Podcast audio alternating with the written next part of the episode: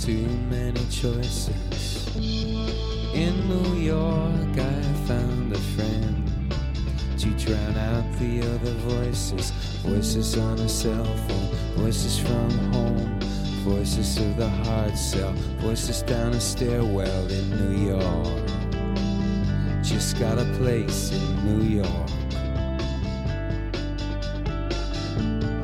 In New York, summers get hot. Well into the hundreds. You can walk around the 大家好，欢迎收听《回声海滩》，我是大明。我是葛大爷，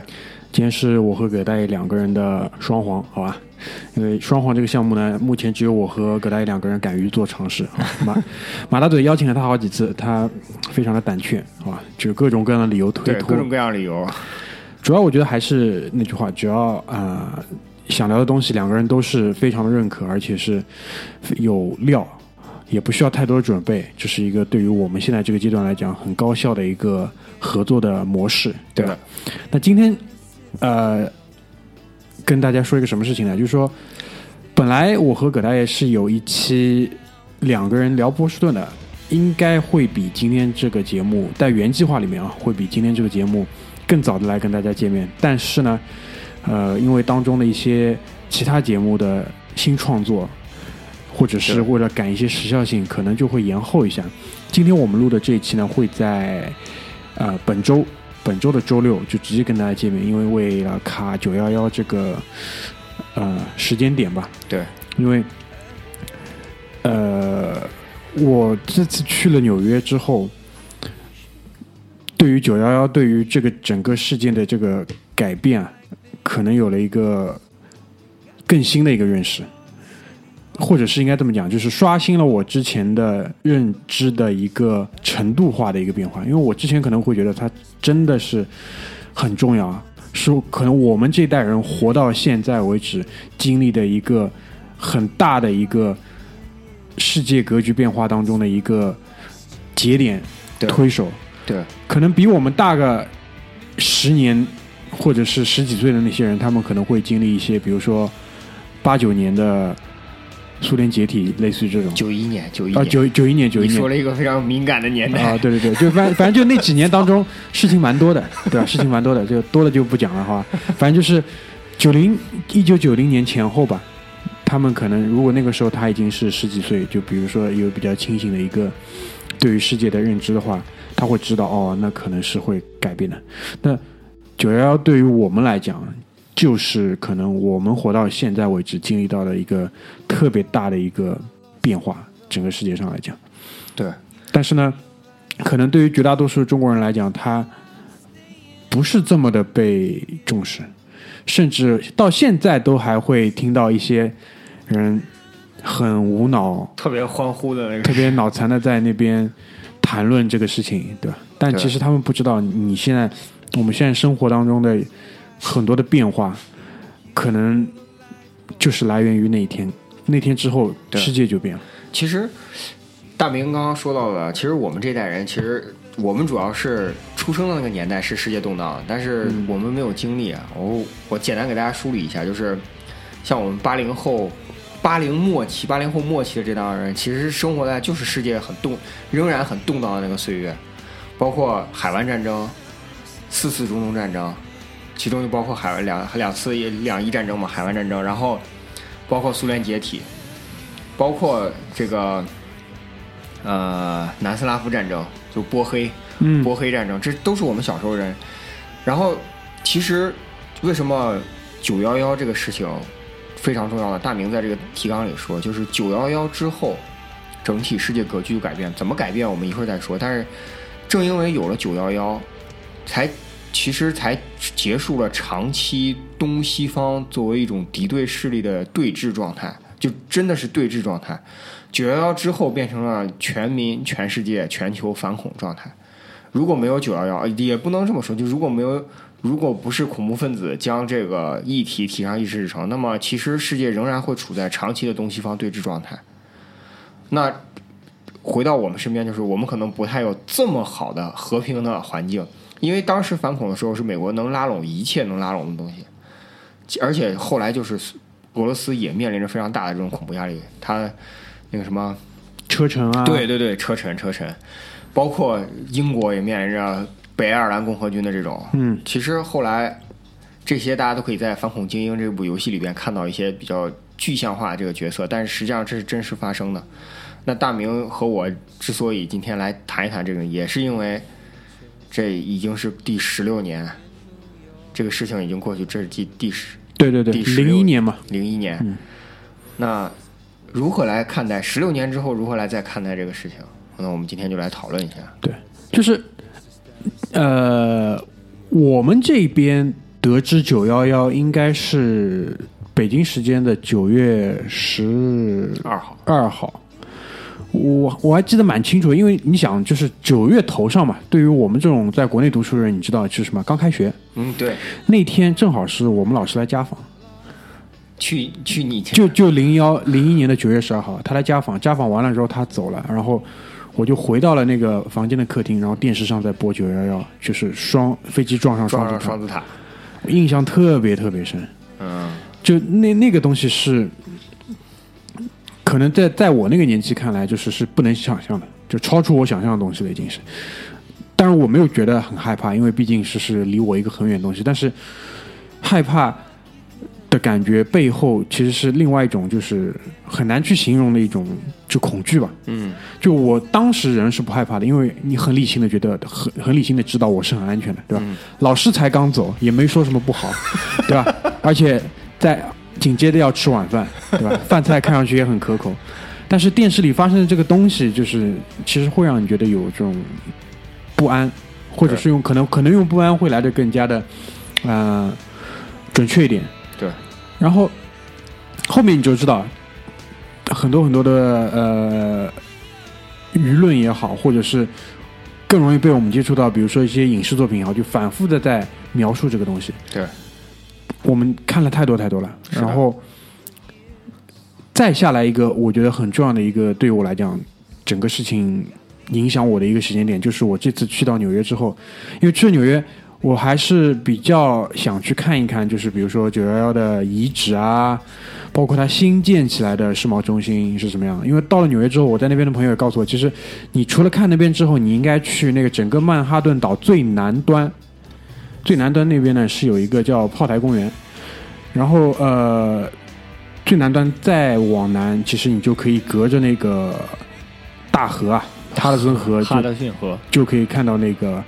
自由女神自由像。女呃神像。然后他说，在那个公园当中呢，其实当年就有很多世贸双子塔被飞机撞了之后飞下来的大石块，或者是其他那些钢筋水泥的残骸放在那里。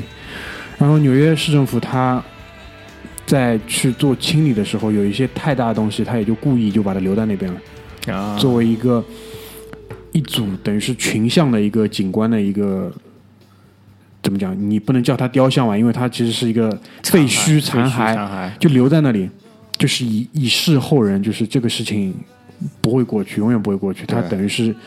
对于纽约来讲，或者是对于整个美国人来讲，是一个伤疤，骸。对，就留在那边。而且它是围绕着这些落在地上的残骸、废墟，它去再造了一圈旁边的一个景观，是融合在那个废墟里面的一个感觉。嗯，这个大家可以去看一下。然后比这个来的更加、更加、更加震撼的，就是整个九幺幺世贸双子塔的一个遗址。遗址 Ground Zero。对，因为你知道，当时是呃两架飞机先后的撞上了双塔，对，然后，如果你们特别是很现在很年轻的这些小朋友，比如说什么九五年出后的这些小朋友，九五年出货。我不知道当时你们小时候有没有反反复复在新闻里看到，就是飞机撞上去的那个样子。它是它不是一下子轰然倒地，它等于是像一个有个二阶段一样，对，对倒了之后摇摇欲坠之后再有一次，对，然后在底下的那些人就是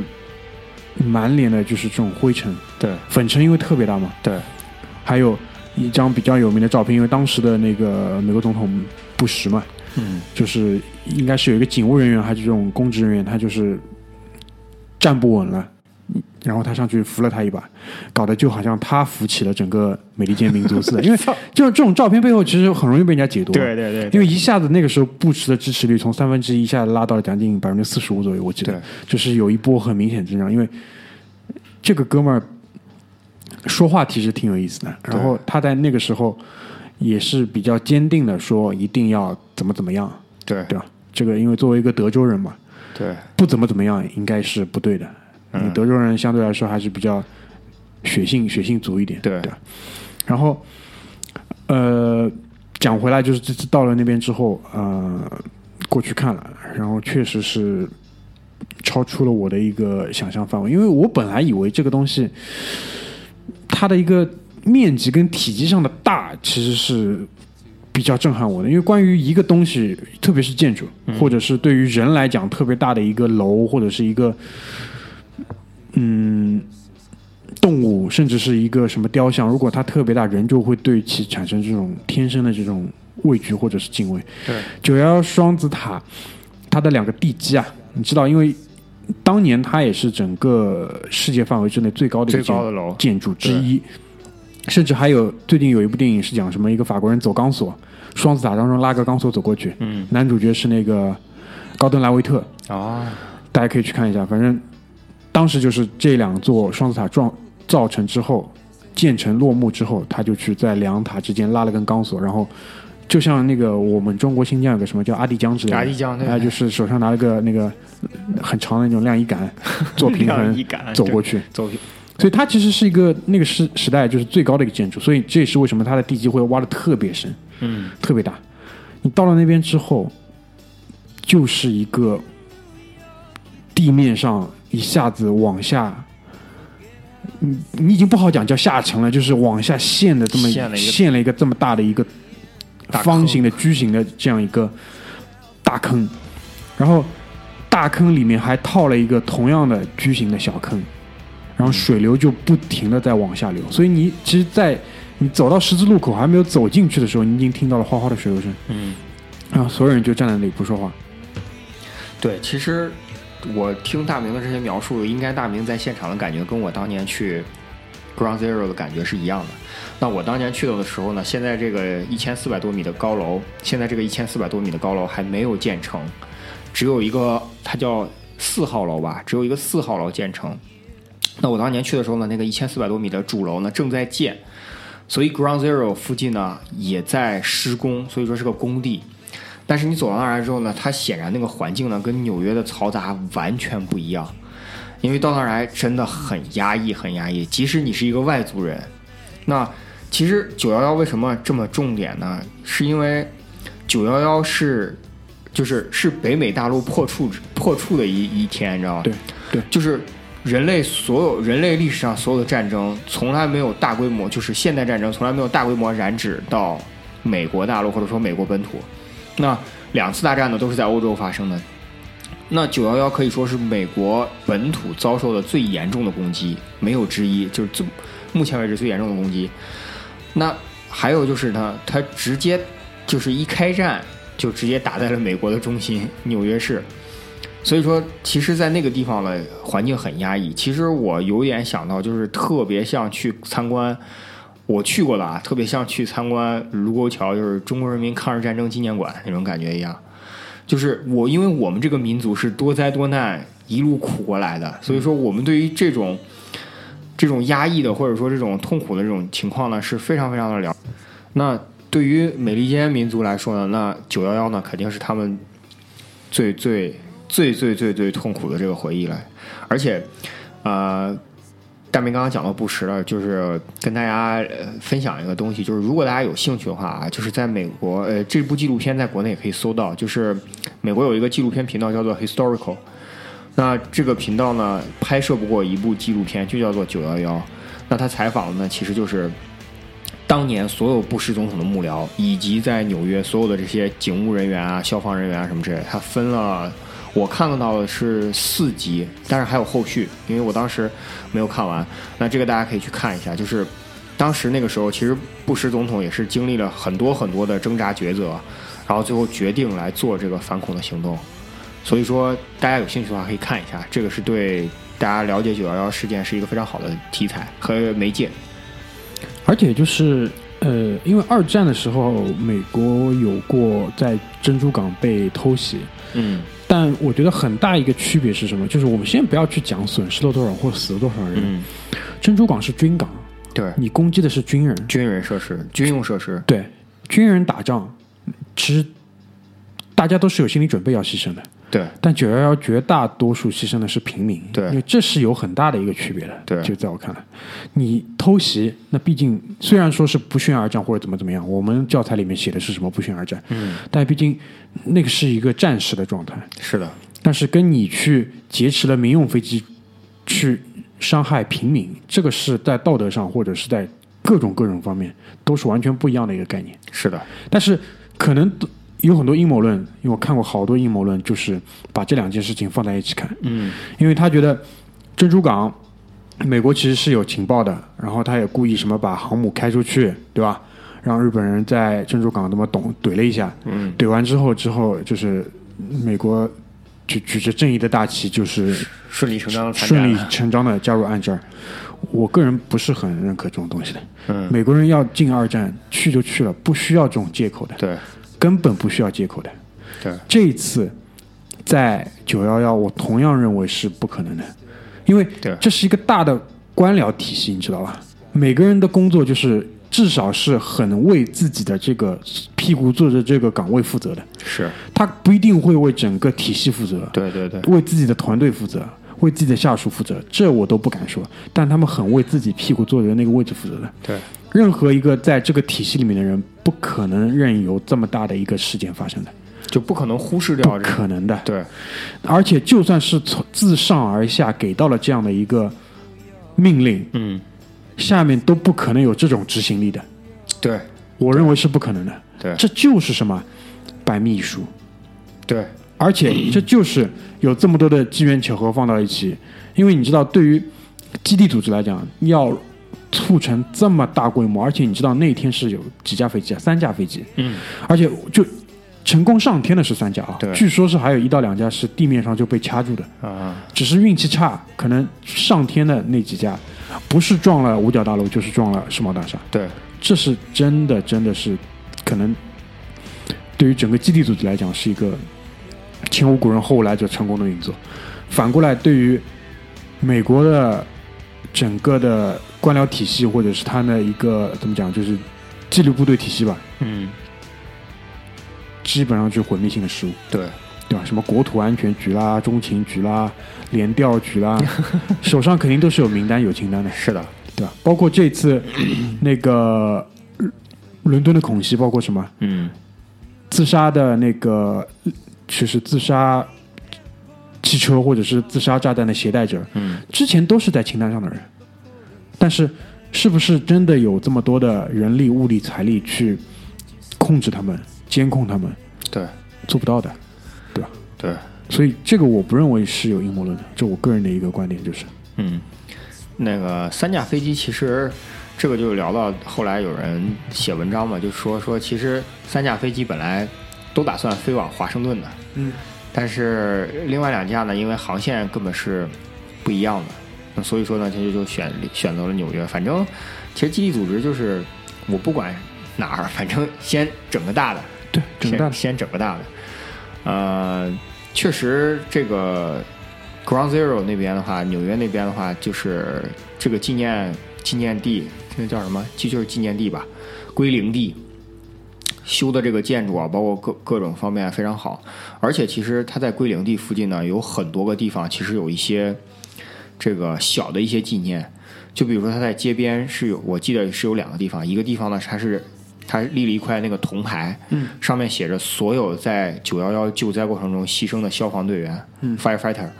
然后在另外一个街的旁边呢，是所有在九幺幺救助过程中牺牲的 NYPD 的人，警务人员，警务人员。那这个呢，就有很就是围着这一圈有很多。我估计你再去的时候，应该他们都会把这些纪念碑啊或者什么之类修好。因为我当时在的时候，他们还在修楼，所以说都、都只是一个小地方。嗯、那但是我去的时候呢，那个地方仍然有小规模的纪念活动，就是不停的会有人往那儿献花啊什么之类的。嗯，嗯还有就是我会看到就是有一些，比如说 firefighter 的那种亲属就会举着牌子，然后上面贴满了所有的照片，然后就在那儿站着，然后那些人就会上面那所有的照片下面都会写着这个人是谁，叫什么名字。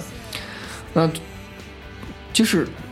跟很真的很像我们那种抗日战争经验，就是这些人其实对于美利坚民族来讲就是民族英雄，嗯，他可能没有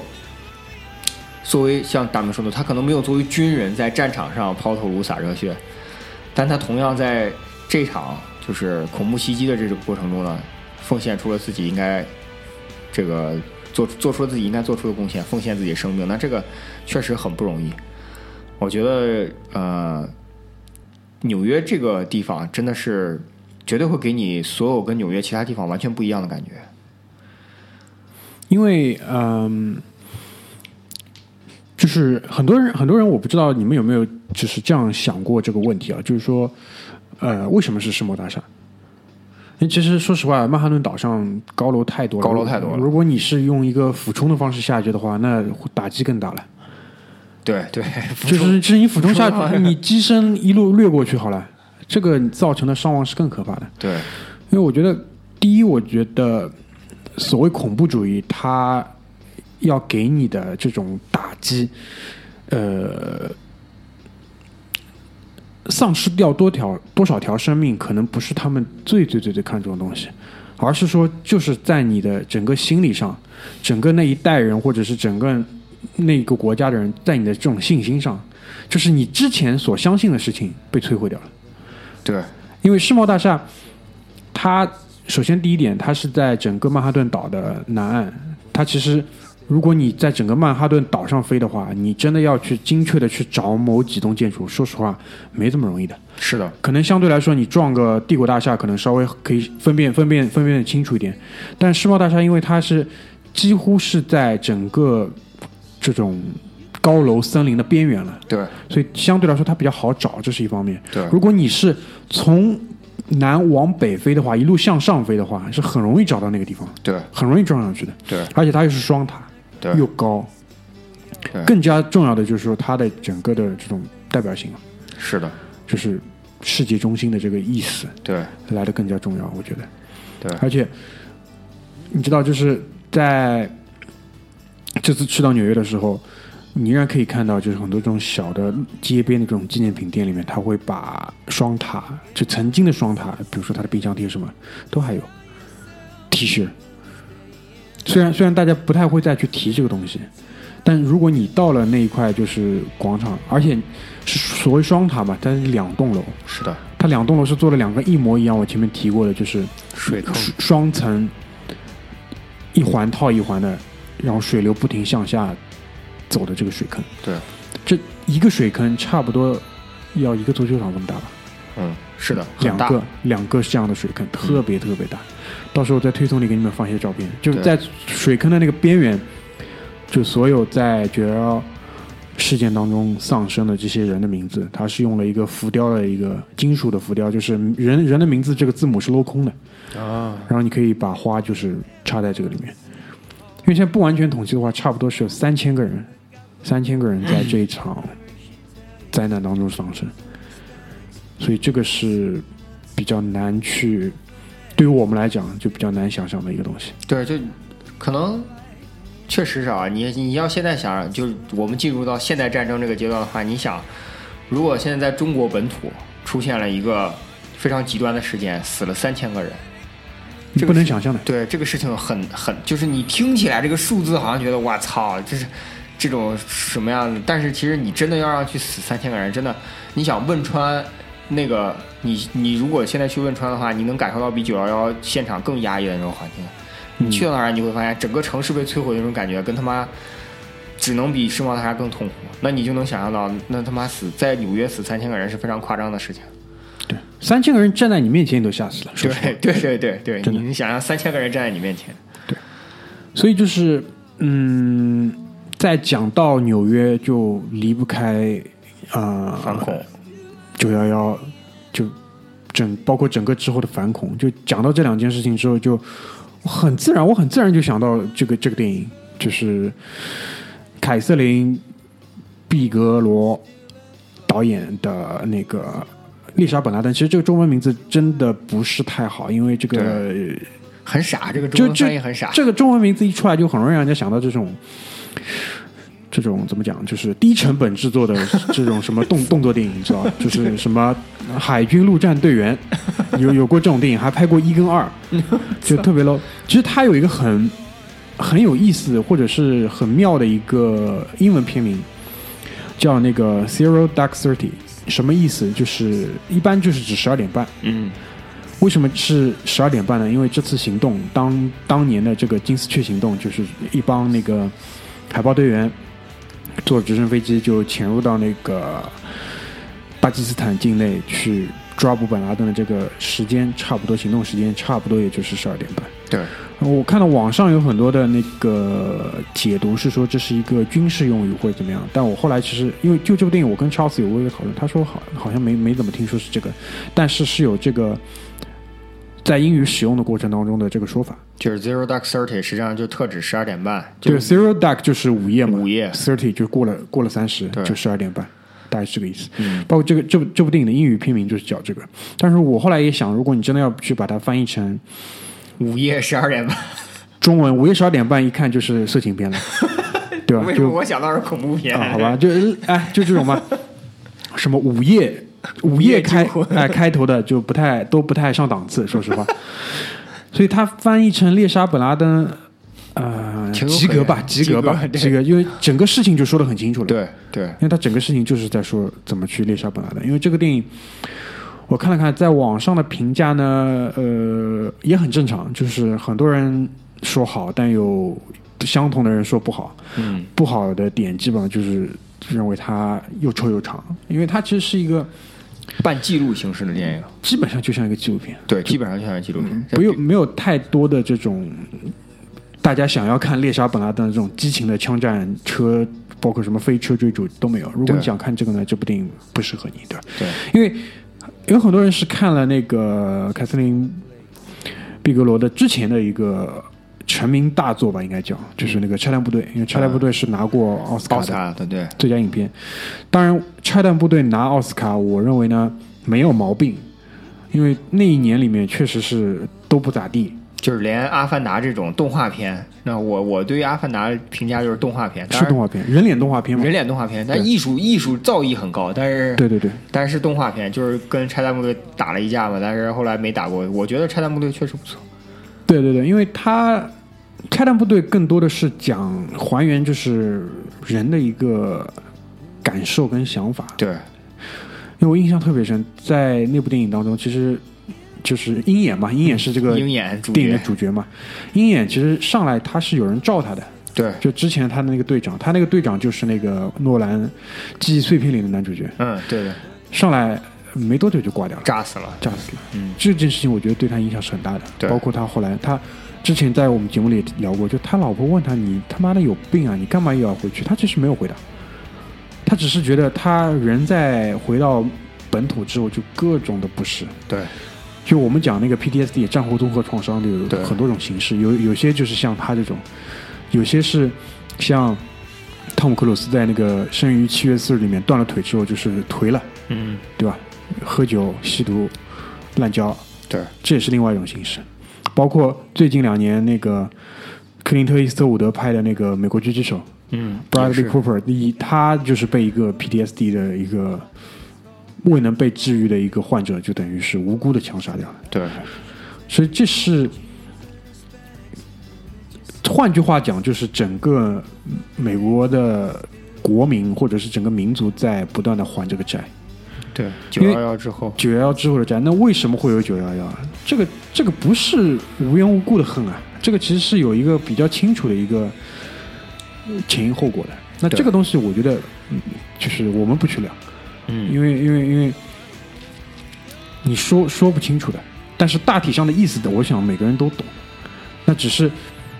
现在这个世界发展的速度之快，很多东西已经跳出了一开始去发动这些战争的人他的预计。对我想，如果他知道现在是这样一个烂摊子的话，可能当初也就省省了，对吧？对当省事人省就是省省就省省，忍忍就忍忍忍，忍就忍忍了。少赚点就少赚点了。 对对对，你知道你现在这一个烂摊子收不完了，对是真的是收不完了。你看看现在的欧洲，满是目的疮痍，美国本土担惊受怕吧，至少是。其实《猎杀本拉登》这个片子之所以拍的很纪录片，它实际上它没有办法隐身，为什么？就是即便是在美国本土国内，也在不断的反思，就是过往的小布什、奥巴马这两个人总统里面一直在追求这个，我要打击恐怖主义，我要在全球范围内打击恐怖主义。那猎杀本拉登没有办法去，没有办法去正视这一部分疑问，他只能正视的是一个军事上的任务。就比如说我们要自卫反击，我们要抗日战争，我们要胜利。那胜利的目标是什么？把敌人赶出去。那你反恐战争的目标是什么？你说把恐怖主义消除。你看看你现在做到的这些事情，所以说他只能非常局限，也非常认认真真的把这个单一的目标，就是杀掉这个头目，来作为他阶段性的军事胜利也好，或者作为这个影片的主旨也好，因为他知道，一旦他开始讨论这个背后的人文道义什么之类的，抽自己嘛，不对，是就抽自己耳光，抽自己耳光。对啊，所以说整部电影就是一个非常纪实的这种感觉，但是这并不妨碍这部电影非常真实的还原了整个这个过程，而且这一天在美国民众的心目中也是非常重要的一天，对，非常重要，是非常重重要的对一天，因为。美国人实际上并不像大家想象的，就是美国民众其实并不像大家想象那样，就是他遇到一个仇人，就到了天涯海角，我都必须得虐待你，千刀万剐什么之类的。他们认为所有的人，所有的这种战争啊什么之类，都是只要把头目干掉，那底下的人呢，实际上都是就是那种 follow order 的那种。那所以说，他们就认为我们只要把这个奥马萨本拉登给干掉，那其他的就一切都会好。那美国人也是很很单纯，当然你知道事实情况并不是这样，对吧？这一点其实是有一个，我觉得长期以来是这样的一个习惯的。当年他们就说干掉希特勒，对对对对对，对吧？啊我就是多多少的电影里说，就是这那个《拯救大兵瑞恩》里讲嘛，那个句子不就讲多少多少亚的之内，啊啊，啊你只要给我足够的那个玻璃，对对对，我们明天就可以回家。对对对对，就是他就这个，他他是对总是以为是这样，但其实这也可能跟他们从小就受到了是教育，在农村，就美国绝大多数是农村这对种美国环境家中的农村，比较，因为他可能不太容易想象是利益集团啊，或对者是这种权资源的分配啊这种事情，对可能对于他们来说比较难想象。他们就觉得就是有一个 bad guy，对这样一个坏家伙，他妈的好日子不想过，在这边乱怼。对但是你去想看一看本拉登的这一生，他绝对就是自由主义的战士，啊，对，对吧？就是在你你其实如果真的是你能达到世界大同，至少你站在一个第三方的角度，比如说你他妈是个英国呃不算了，你他妈是个俄罗斯人，嗯，然后你看美国和本拉登打架，然后你先不要看他们的军事实力啊什么的，你就光看他们宣扬的理念，嗯，本拉登绝对是我们不是在这儿来宣扬极端思想，但是你去看他的一些做法啊、言论啊什么的，他实际上就是站在他的立场上呢，践行了自由主义的这种想法，但是至于他的手段，确实有待商榷，或者说非常极端。他的手段是肯定是不在，就是怎么讲，我们可以被接受的这种范围之内对。但是其实你去看一看他这人，他的成长，对包括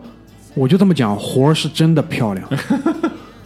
就是对充满想象力，而且执行力又高，对但是结果是很可怕的。对但是他的这个体系，他的整个基地组织奥开达的这个体系，可以从这么小被扩展到这么大。当然，这背后肯定是有什么那些不愿意透露姓名的中东的穆斯林的资本在源源不断的供打，对不然他是做不到的。对但哥们儿拿了钱干了活，这一点真的是你没得讲。啊对，而且最后说实话，如果你们看过《猎杀本拉登》这个电影，你就知道他一个人是在对抗多大的一个力量跟体系。对那我们不是在这边替他说任何的话，我只是说尽量还原一个真实的一个东西，不是说你看了这部电影，OK，本拉登就是那个 bad guy，哦，所有的 CIA 的妈呀，或者是海豹的队员，或者 CIA 那些在一线的那些 field 的在 field 当中那些特工，他们就是英雄，不是的，大家只是只是站干站在的这个立场立场是不一样完全不一样。这当这当中，葛大爷前面提到这部电影，它的那个写实性，还原性是特别好。我觉得一上来他就给到我这种感觉了，因为一上来其实就是什么，就是那个，呃，玛雅是刚刚到伊斯兰堡，对到了那个伊斯兰堡的等于是那个，CIA 的那个，呃大使馆，但其实啊其实。在美国的这个我不知道啊，因为我看了很多就是关于类似这种作品，就大使馆基本上是跟作为 CIA 的一个办公室吧。对，就是大使馆实际上是所有，这是现在可以明确告诉大家，就是所有国家的任何就是任何一个己方国家派到对方国家的大使馆，实际上就是当地嗯就是情报站己方国家的情报站，而但是这个是你公开要明牌打的，嗯，就是你要这一部分牌，咱们俩是要明着打的。但是至于你大使馆背后干的是什么事嗯情，那大家又心里都清楚，但是你不能搞搞招商引资也是有可能的嘛。对吧你，但是你不能去戳破它。对，就比如说，其实大家都知道嘛，美国大使馆就是美国所有的这些情报汇集中心。你能派一中队武警进去把所有人都逮了吗？不行，你武警还要老老实实替人家看门，对吧？因为这牵扯到每个国家的脸面问题，就说白了就是脸面问题，对吧？就他刚刚到了那个伊斯兰堡之后，他们不就被带到了那个审讯审讯的一个地方，嗯，里面我看的那个版本下面还给你上字幕，你知道吗？就是 他那个翻译特别有意思，叫打了个括弧，嗯，CIA 强化审讯技术之一，然后是什么水刑，嗯，这个我们在应该很多的影视作品当中都看过，就是在你脸上那个敷一层毛巾，嗯，然后不断往里过灌水水嗯过水，因为你知道，如果你直接是把那个把你摁在水里呢，时间太短，就你受的这个痛苦，即使是溺死的话，也就三五分钟时间。对，但如果是给你一层毛巾往上过水，水呢虽然是不停的在往下流，没错，但是你永远就呼吸不到足够的空气，就对这个过程极其的痛苦。会被会被就是极拉长，嗯，你可以你可以承受的痛苦更长，而且你死不了。对关键是审所有的审讯技术讲到底就是什么？就是去找这个极限嘛，对，不能把你搞死了，对吧？嗯，里面还有什么？那个睡眠剥夺，那就是不让你睡，不让你睡觉，一直灯照着你，灯，照着你，然后是放那种特别特别响的音乐，嗯，还有长时间通过捆绑姿势让你站立，这不让你舒服嘛？对死嘛又死不掉，对吧？还有在狭小空间里禁闭，对，把你关到了一个小盒子里面。后来那哥们儿最后实在是顶受不了了顶不住了，对吧？然后关键是最后是什么？他们在经历了这么多的这种强化审讯技术的招待之后，给了他一个尊严，给他洗澡，然后请他坐下来，嗯，用阿拉伯食物招待他，对吧？对，哥们儿最后就说了，他就供出了这个人嘛，就是最后是被证明是这个信使，最后是联系到了本拉登那边。嗯，而且这一段在真实的历史上其实也是有过反应的，就是所谓的这些十大强化审讯技术。后来因关为塔是那摩对关塔那摩就有，因为是有那个录像带被披露出披来露出来的，对，然后奥巴马出来义正言辞、道貌岸然，就说这个事情不会再发生了，对吧？啊但是如果你可以想见是，如果没有这些技术，没有人去执行这些技术，套不出来的呀。对，这是就而且这个影片本身就很老实的跟你讲告了，诉你，他妈的就是我玩了所有这一套，招呼上去了，哥们儿才说了，对，对吧？就你，你对于不管是恐怖分子也好，或者是那这种东西，在我们日常生活中呢，确实是你很少能够接触离得比较到远离得比较远，因为你觉得人类社会就应该是他妈特别的 peaceful，特别的积极向上，什么特别的神情刚毅、目光坚定的向前走啊什么之类的。但其实所有的人类行为，其实归根结底都非常非常的丑陋。那到了恐怖分子这里，就极端的丑陋的原因，是因为他们背后有强大的这种极端思想的支持。那你必须要通过这种极端的手段来应对它。这个时候，就其实我觉得，这个丽莎·本拉登的电影还原的就非常真实，原因就是他不会去，不会去让你生成这种问题，就说我操这么做对不对？他直接告诉你的就是我他妈这么做就有效，对我就是要让这样，因为他整个电影都是在告诉你，就是说我怎么样一步一步的去为了那个最终的目的去做的有效的手段，而不是说我操，我为了这个东西无数选择了无数次正确的事情，没有这没有这回事情的。对，基本上都是以错误的方式，对，基本上都是以错误，但是他最终就是为了因为包括你最后你去猎杀本拉登这个事情本身是不是正确的事情，不一定的呀，不一定的，不一定的，不好说啊，这个事情。对啊你在你的角度是，但其实没有绝对的这种对啊区分的一个标准在这里。对，所以说这部电影从来就没有出现那种什么主角主角两个主角这种对白的这种形式，然后说什么我们来讨论一下这个事情，没有，非常非常直接的，就是一直在记录这个事情。对，曾经我在看的过程中，真的是一直都觉得我操，这他妈不会是他妈军方泄密的这种什么录像带资料，然后经过艺术加工翻拍的吧？然后后来证实是是有人是有人泄露了这个，就是整个的过程，但是当然是在结束之后是有人泄露这个过程，然后后来就是不是那个就是参与过这个行动的那个 CEO 有一个人退役了之后写了一本书，对对对对对写了一本书，据说还是击毙本拉登的那个。啊对对对对对，对写了一本书，然后这本书跟国防部打了很长时间的官司，因为对他一直就说这些东西你们已经。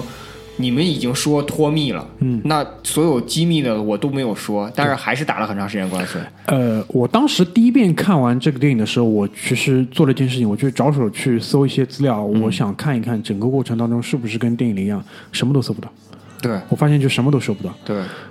这才是最可怕的地方，你知道吧？因为如果你搜到一些什么细枝末节的东西去佐证或者怎么样，其实就还好。对，但是就是什么都搜不到，包括，但是我最后就是在国外的网站上搜到一句话，就是说，呃，那个特工就是真正最后去领导这个计划，找找到本拉登的那个特工，真的是叫玛雅，嗯，但是他的所有的身世是 top secret，就对极端极端高度的机密，对。极端的被保护起来。那玛雅肯定也是只是他的代号，但是这个代号是真的，就是已经很不容易。呃可能是这样子的。对，因为但是我想说的是，他他在剧本里写出来这个角色，你就觉得给你的这种真实感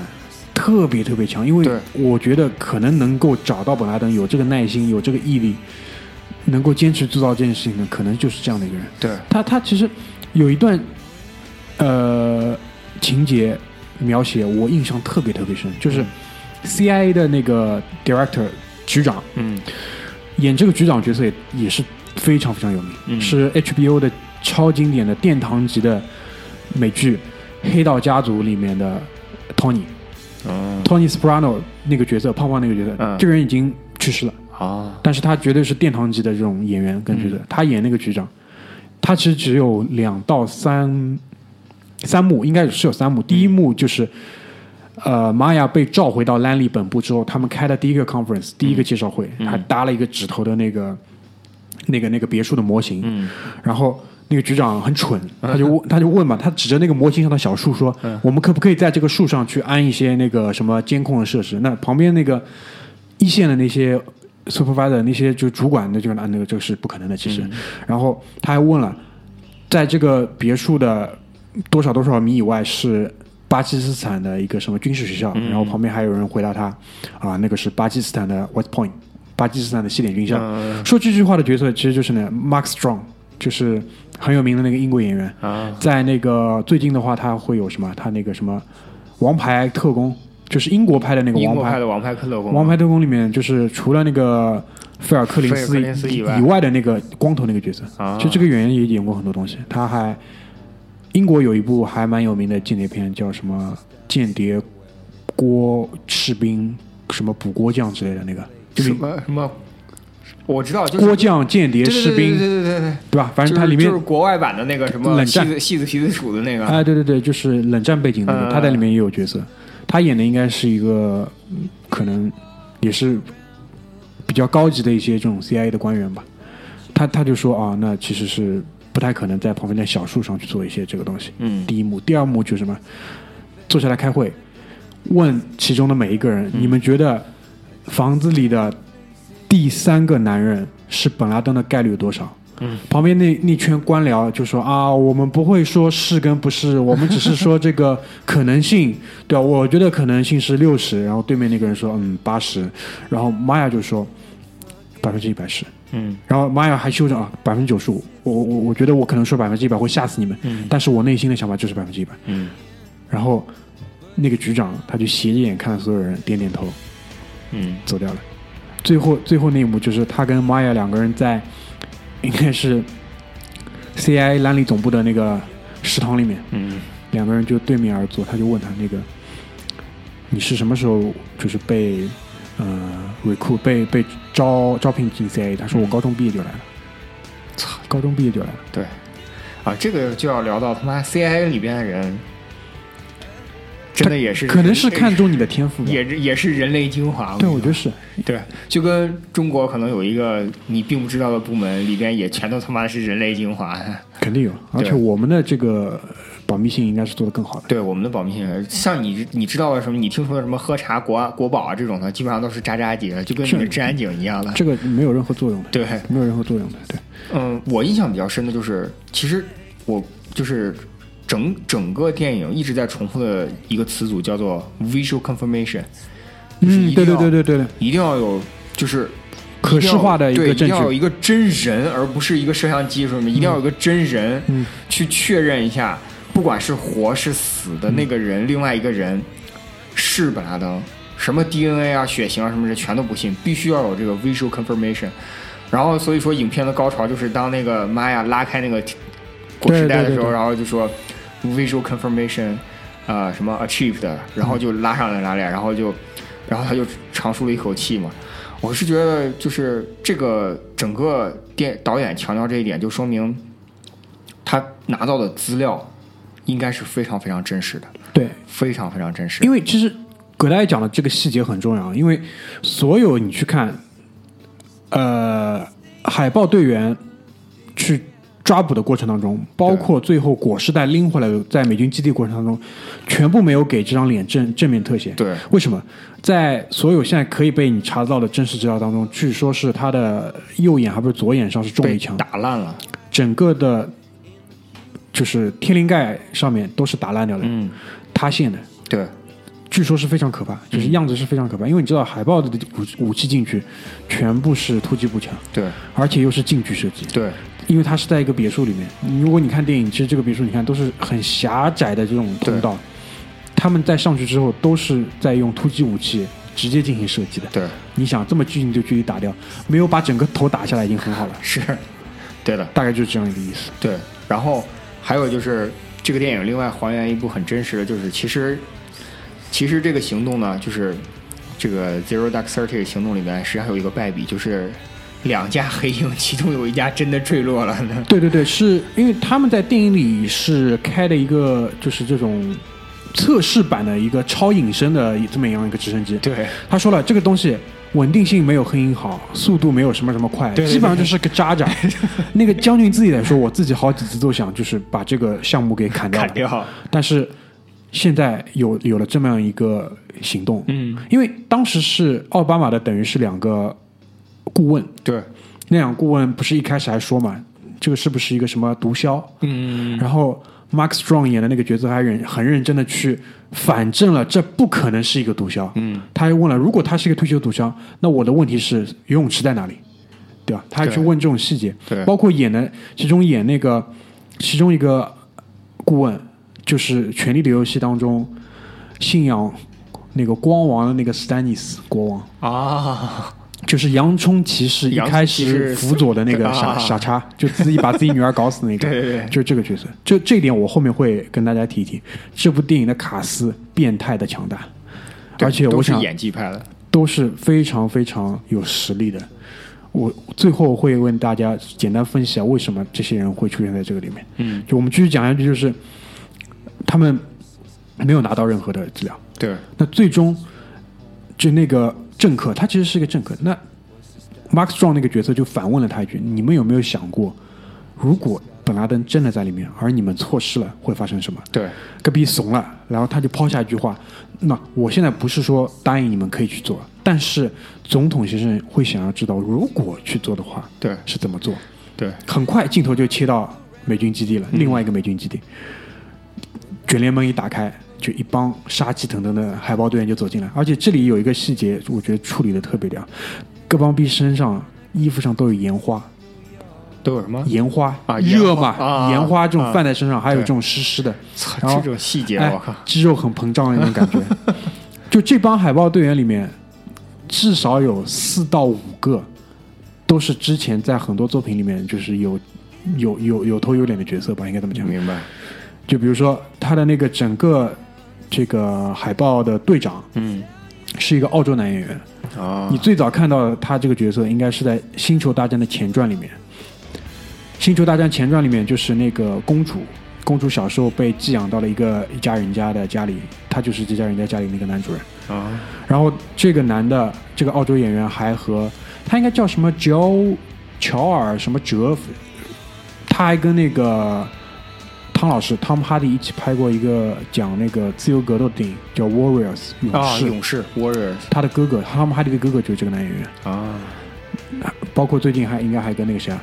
呃，贝尔跟贝尔一起演了那个《摩西过红海》最新版的哦《摩西过红海》里面，他演的是那个埃及的那个法老。都他然妈后牛逼人士啊，他第二台词多的就是那个里面那个角那个海豹队应该叫 Justin，就星爵嘛。嗯。Chris Pratt 就是演的是那个海豹队、哦另外一个海豹对队员我不知道你有印象吗？在那个他们去本拉登那个住所里面，还有一个海豹队员，就是还跟给小女孩一个荧光棒的那个。啊这个这个男演员也是演过很多这种就是青少年美剧，青少年美剧的男主角。你一说这个成了他妈美国版的建军大业啊， 对啊，所有人都在，还有包括那个《战狼一》里面有一个美国啊，《战狼二》里面有个美国男演员，就是在那个漫威的美国队长里面演那个 Crossbone 交叉骨的那个、啊也在里面，还牛有逼那个《蝙蝠侠大战超人》，就是那个《正义黎明》当中，嗯包包括这个角色，其实，在那个美国美国队长里面也有，是交叉骨的一个手下，反正一脸就是那种坏人脸，他他就演了一个击毙本拉登的那个海豹队啊员。海豹队员全是有头有脸的角色，还有好几个，那个包括那个开飞机的，那开开直升飞机的那个人都是一是在之前很多这种剧里面你看到过。这个这个风格有点像那个《黑鹰坠落》，嗯，就很多人可能来试镜了，对，他也有足够的这种角色的需求，就全都上。而且这个主题应该是会让人想要来露一把脸的这种主题，对对对因为毕竟是一个蹭蹭热蹭蹭热热点的，大事件。对，对吧？然后在非官方的很多这种坊间的新闻当中，就会去讲去逮本拉登的那一队是所谓的什么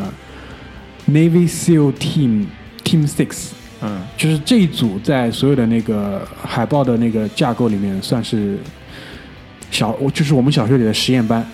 精英中的精英，他其实实验他本来就是叫实验组，啊啊，他他其实是叫那个叫什么 Special War for Development Group，就是什么开发组，就是啊据说是什么实验新战术，就什么好东什西、么好新东西什么来新东西，你们先用的那些组，啊，反正整组人都上了，分了四架直升机嘛。一般一一般因为一组人差不多就是六个人，五到六个人，嗯四组人，所以你就看到两组人是从两个入口进去，对一组人控制高点，一组人在外面对 support。对，就是这个样子。嗯所以，而且比较有意思的一点是在于什么？就是当初，呃，毕格罗在写剧本的时候，本拉登还没死。写着写着写着，写到快要拍的时候，他妈的，就是金丝雀行动就搞了，嗯本拉登给逮住了。对，所以他最后这一段是多拍的，以啊，所以最后这帮人其实全都是就是再单独再去 casting 再去找来的，但是其实也没有关系，因为他最后这一他其实这部整部电影其实是有就很明显这种章节体，对因为它每一章节其实都是会有一个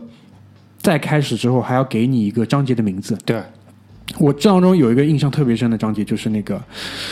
应该是 CIA 在阿富汗那一组的一个 team leader 是一个女的，另外一个女的就是在那跟玛雅关系很好的那个女的，嗯，她不是自己以为自己找到了一个哦，我知道，就是奥开达组织里的医生，对对对他以为这是一个还蛮高阶的职位，啊可能想培养他做线人，一到对两年之后，这个人可以直面给对对对给拉登看病。嗯，没想到人家到了阿富汗的美军基地之后，给你来个肉人弹，弹对，直接炸了，我直接操嗯炸死七个 CIA 的前线人员，这是 CIA 历史上第二大的一个损失。对，因为这里就想讲一个什么点，就是两点。第一就是说，他通过描写了一个没有直接跟主线有关的这么一个剧情的发展，去反衬出整个这个过程当中是付出了多大的牺牲跟是努的力。因为在之前，他们也也有那个在伊斯兰堡的那个万豪酒店给炸掉，嗯，对吧？两个人就在里面。因为我不确定为什么要写这一段，极有可能就是真实的，他们当时也遇到了这样的一个情况。对，他又写写了 CIA 的那个前线的人员直在直面跟恐怖分子，等于是做接触、做交易的时候，等于是被反击了一局，对，非常惨。对，二来呢，我想讲的一个是什么？就是说，炸死七个人，在 CIA 的历史上就已经是第二大的伤亡了，所以你就知道这个组织他妈的背后使坏这个能力有多 强。这次这一点就是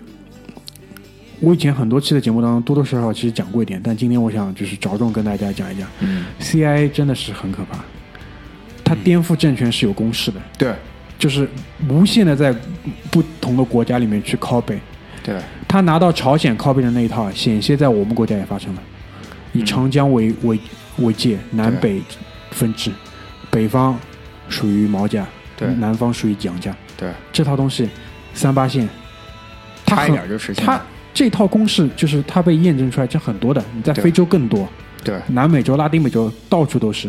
他在拉丁美洲吃过最大一亏，在古巴身上吃的，对吧？给卡斯特罗、给什么切格瓦拉搞掉的，对 CIA 还策划了什么猪湾行动去登陆，最后也被证明是失败。对，但你看到的这些是他失败的案例，但他成功的案例不计其数，他成功案例永远都是 top secret，你永远都不会知道的。因为你只看到了这个结果，对你看到了谁上来了，对吧？对太多了，太多了。包括在应该是在西班牙弗朗哥的政权，应该据说也是直接跟这个有关。那问题就来了，这个组织，它其实你你如果你看它的名字，你可以看到它是叫什么 Central ，intelligence Intelligence Agency。 agency，所以很多的里面的就是 CIA 的人会自称是 agency agency agency 对是什么意思啊？是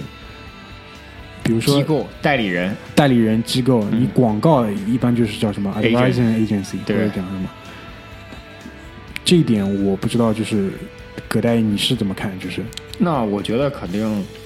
首先就是美国官方呢是承认有这个机构，但是不承认它任何的运作模式。 对，对，我不承认就是政府跟 CIA 有什么关系。嗯，那那我觉得啊，就是除了《猎杀本拉登》这部电影以外，大明在准备的时候也提到，就是《Argo》这部电影《逃离德黑兰》。逃离德黑兰，那 CIA 干人事儿不干，干，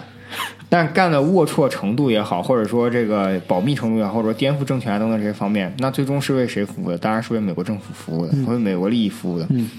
但是这个机构或者说这个组织之所以这么强大，原因就是因为我觉得他很多事情都做成了。对他做成了，因为首先第一点，他的行为规范的这个条条框框呢，比一般的这些其他的这种所谓的纪律部队，那肯定是要宽泛的多得多。对就他可以用的手段是极其多的，对，然后他可以运用到的资源也也是是极非其常多多的。的。对你去看这部电影当中，那个之前跟玛雅一起在前线审讯的那个人，他后来说就是他的猴子不是被搞掉了之后，他就说他妈的我不干了，前线的工作不干了，回兰陵了，回总部了。然后玛雅再打电话给他之后，他说我要一个这个人的电话号码，嗯他就去说 OK，我去找那个 The Wolf。嗯，老狼，他下面翻译叫老狼，很醉对吧？然后他跑到老狼的办公室，他妈的老狼在那里祷告，我还要醉，就是穆斯林的祷告，拿个地毯在那哦，阿姆拉哈姆拉，但是他问老狼要了二十万美金，嗯，老狼问他说：“那你想从哪里要？”他说：“我想从你这里要。”然后镜头下一转，他就到了科威特，对吧？请他的朋友给他买辆兰博基尼，搞到了他这个电话号码。啊，就他背后他可以动用的对资源。那动我用相信电影会有夸张，但我一直感觉是什么？就是现实应该比这个电影还要夸张，对，就是还要很多夸 张。嗯很多人会觉得说，就是很多电影里也吐槽过，就 CIA 做的事情跟零零七是一样的，但其实不是。CIA 做的事情，更多的跟你你去街边买煎饼果子的大妈做的每天的事情没有什么任何差别，但他们着眼的大局观或者说方式来讲啊，比零零七要来的。我觉得其实 CIA 除了没有杀人执照以外，其实更多的真的是信息的搜集啊、分析能力啊什么之类的，完全不输什么 NASA 或者是这种啊顶尖的这种机构的。而且我觉得 CIA 其实大家其实。嗯，那我们在这个特殊的环境下呢，确实不能说它很牛啊，或者很伟大怎么样，但它对于美国利益的服务确实是比较那个什么的。但其实我相信啊，我相信在中国绝对有一支不输它的力量。对对，肯定是的。那但是只是因为我们所局限的这个世界局势来讲的话，我们可能目前走出去的这个状况可能比较少，更多的是在国内，对吧？对对，他们活动的范围比较大，因为这一点我觉得中国人先天是有劣势的，因为这张脸你到哪里去，基本上就已经毁掉了。对，你他妈说啊、我他妈顶了一张中国脸，我去纽约做间谍，他妈的分分钟啊、不不说纽约啊，就纽约可能移民还多一点，你他妈跑到什么穆斯林地区去做间谍，他妈的分分钟把你抓出来。你说我是那个中国回民，在穆斯林的鄙视链里面，中国回民又是属于仅仅比非洲回民好一点点，你知道吧？就是有这个鄙视链的嘛，很惨，你知道吧？就这个你。就我们可能出去搞一些谍报活动，真的是比较惨，可能去做朝鲜间谍比较多一点，嗯东北人去朝鲜做间谍，所以我我是当然，我有一一直有一个观点，就是这方面我们国家的工作肯定是做得很出色的，因为我有几个比较大的一个呃证据吧。嗯，首先第一点就是我们现在都活得好好的，对，啊对吧？健康向 上，专心致志在经济发展上面，对这说明这方面的工作是做得很好的。而对且我们国家在情报工作上面，攻击性不一定很强，但防御性绝对超强。对，对吧？我们国家去搞搞两个什么反间谍这种事情，你是一直是有听闻的，嗯而且这个我们这个国家的这种行事作风，其实也是出了名的凶狠，对吧？对，该花钱的地方一分不吝啬，所以对这一点我觉得应该是做的不错。只是我们国家可能觉得没有必要去把这个东西在对，其实我一直觉得我我们国家政府呢有一点非常傻，就是做的一些光明磊落的事情呢，明明可以说出来，或者说做的不不那么光明磊落，但是很长民族威风的事情，明明可以说出来，但他觉得 现在讲啊，战狼啊，操，那他妈是傻逼好吗？我靠！因为你想这个索马里地区对吧？这索马里的这个事情，其实国家那个时候是蛮蛮想去把它作为一个好的一个呃曝光的一个点在这边对讲，因为确实是花人花钱，而且是你知道维和所谓维和部队，其他人都没有这么想要去出钱出力，中国人傻傻的在那里又出人又出钱又出力的， 是的，那那话又说回来，回到这个猎杀本拉登呢，据说啊，嗯，其实猎杀本拉登呢也有祖国的帮助，也有我们祖国的帮助，有的有的，因为那个别墅呢其实是在中印巴的交界地方，对的对的，那其实大家知道，巴铁巴铁不是这么多年不是白叫了，就是其实巴基斯坦的情报呢，有很大一部分，不能说绝大多数，有很大一部分呢，实际上是需要中国各方、中国特别是中方来协助的。对的，那所以说呢，其实这个事情呢，虽然拍成了美国爱国主义教育片，但实际上大家应该明白，就是其实中国在美国一直非常担心中国在世界岛，就是世界岛的中心就是中东地区或者说中亚地区的影响力，但是事实是中国在中亚地区的影响力一直都非常大，所以就导致了很多时候在中亚地区的反恐行动呢。表面上看是你看到的是美国单边行动或者说大狗联合，但实际上很多时候都是需要中国去首肯的，只有这样你才能够合理合法，并且各个渠道走通进去。你想啊，那个你冲到巴基斯坦的境内去搞这个事情，虽然电影里的意思是没打招呼，对，但是你觉得会真的不打招呼吗？ 你不会跟巴基斯坦打招呼，但你一定会跟巴基斯坦旁边的大国打招呼，对 吧？就是就是我现在呃晚上要去你家，你儿子可能在家，对 吧？我先跟你爸爸说一声，对你儿子即使不开门没关系，你一个电话就会搞定。 对对对我觉得肯定肯定是有这当中的一个受益的，对而且很多时候不可能是直接家长跟家长谈，对是小孩跟小孩先谈好，小孩对回家跟家长谈。对，这这当中呢，肯定是有很多的这种怎么讲，呃，大家有大家的，我不知道，就是外交礼仪上面，我我不是很确定是不是可以直接这么多，但事实上就是更多的时候就是两个具体负责的职能的负责人他们在接头，然后对他们可能把消息传达上去，对对吧？然后包括讲到 CIA 前面那个刚才提到的那个逃离德黑兰，逃离德黑兰应该也是真实世界改编，对，真是这个呗。也是 CIA 的一个怎么讲啊，就是成功战役成功的一个案例，对吧？包括还有，如果你真的对这个很有兴趣的话，你可以去看一下那个《国土安全》这部美剧，嗯从第一季到现在，它还是比较紧跟时代发展的。时代发展的对，对比如说最新一季的那个总统候选人就是一个女性，嗯，也是很明显了，被希拉里晃了一枪，吃了希拉里的假动作，对对吧？但他一开始讲的就是一个被中东地区这种恐怖主义俘虏的一个海军陆战队员，对他被安插回了国内，然后 CIA 的女探员跟他之间各种各样的，因为主要不是看这个，因为你可以看到整个，比如说 CIA 整个大的机构里面它是怎么运作的，对当然了，是不是真的是这个样子，不得好而说知，因为就好好比你看《纸牌屋》，那奥巴马也出来讲了，那如果真的美国政府白宫的运作效率可以这么高，那就好了。对吧对，但是你可以看得出，就是说，比如说他们一些做事跟大国大国之间沟通的一个方式，对，他比如说里面比较多的提到的是什么？就是说，CIA 和摩萨德，就以色列的以色列的特特务组织，情报机构，情它报机构对。然后还有比如说巴基斯坦，他们是叫什么三军联合中心之类的， 就各种各样，大家的这种风格都不一样，对这个还蛮有意思的。嗯如果你对这个有兴趣，可以去看一下。对，可以从这个窥探。作为作为老百姓，你了解到这儿已经已经相当可以了啊，对，就让你知道这些已经相当可以了。对，所以讲了纽约九幺幺，然后这部电影，然后最后我可能想稍微收一收的一个点在哪里，就是说看这部电影呢，我觉得。呃，如果你就跟我们之前推荐过的一些其他作品一样，就是如果你前十分钟你都觉得